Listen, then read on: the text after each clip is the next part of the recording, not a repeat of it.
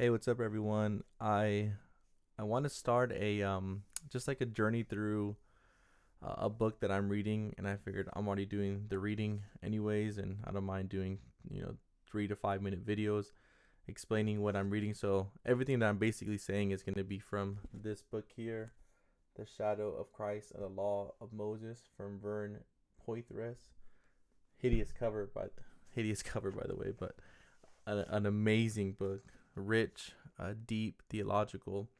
So before I get into that, I just want to give a, a reason why I want to start these videos. Is I first I'm doing it for my for my own church.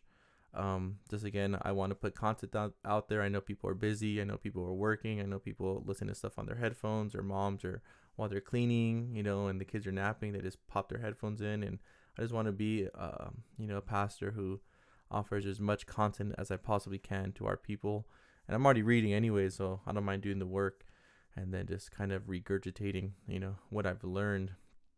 And again, these aren't meant to be exhaustive. It's a giant book, and I'm sure if you read it, you'll take away much more than these videos. But again, this is just trying to throw out little snacks and nuggets that I'm picking up. So the reason I found this book very useful is because I feel like a lot of a lot of Christians don't know the Old Testament. They're intimidated by the Old Testament. They don't understand the Old Testament. They read it and they think there's no way that this could be the same people, the same story of the New Testament.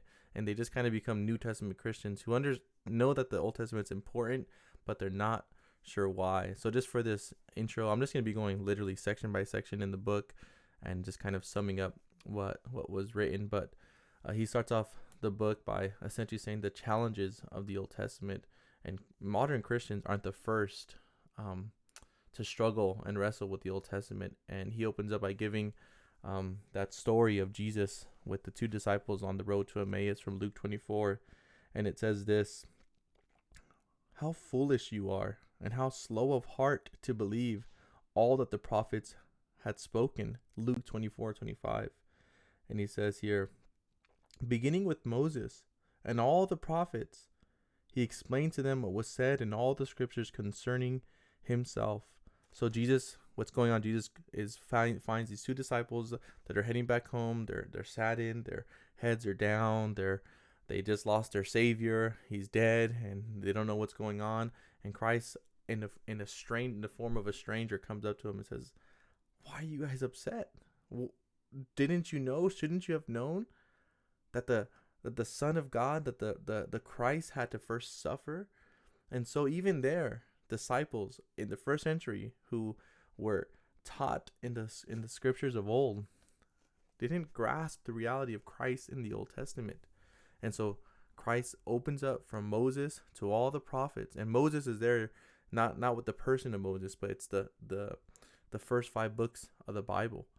So Moses there is is is in capturing all of that from Genesis in the first five books of the Bible, then through all the prophets, and then clearly the Psalms as well. Basically, the whole Old Testament is pointing to Christ, and so Christ is is teaching the Old Testament and literally preaching himself from the Old Testament. Remember, he told the Jews, "You search the Scriptures because you think that in them you have life, but it is they that testify of me."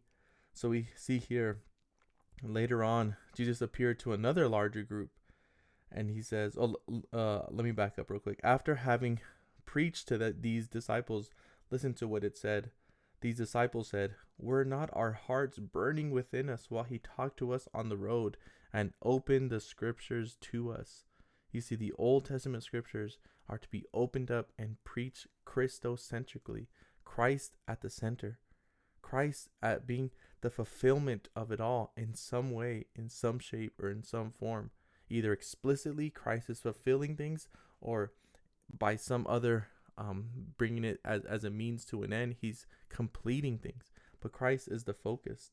And later on, he appears to a larger group of disciples and he says this Then he opened their minds so they could understand the scriptures. Remember, this is um, after uh, Jesus uh, died and rose again. So the scriptures here is not talking about the New Testament. The New Testament is not yet written. It's talking about the Old Testament. And he says this He told them, this is what is written The Christ will suffer and rise from the dead on the third day, and repentance and forgiveness of sins will be preached in the name in his name to all nations, beginning at Jerusalem. You are witnesses of these things. I'm going to send you what my Father has promised, but stay in the city until you have been clothed with power from on high. You see, Christ loved the Old Testament. Christ knew that the foundation and the and and the, the the setting of the stage as it were was from the Old Testament. And Christ knew that he was fulfilling every single jot and tittle.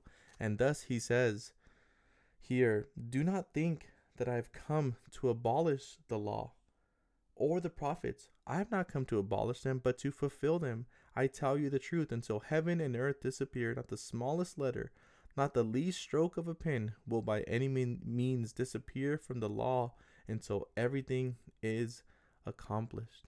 And we'll end there. See the way Jesus viewed the Old Testament. See how Jesus applied the Old Testament to himself. And get excited for this study as we go through how Christ fulfills it all.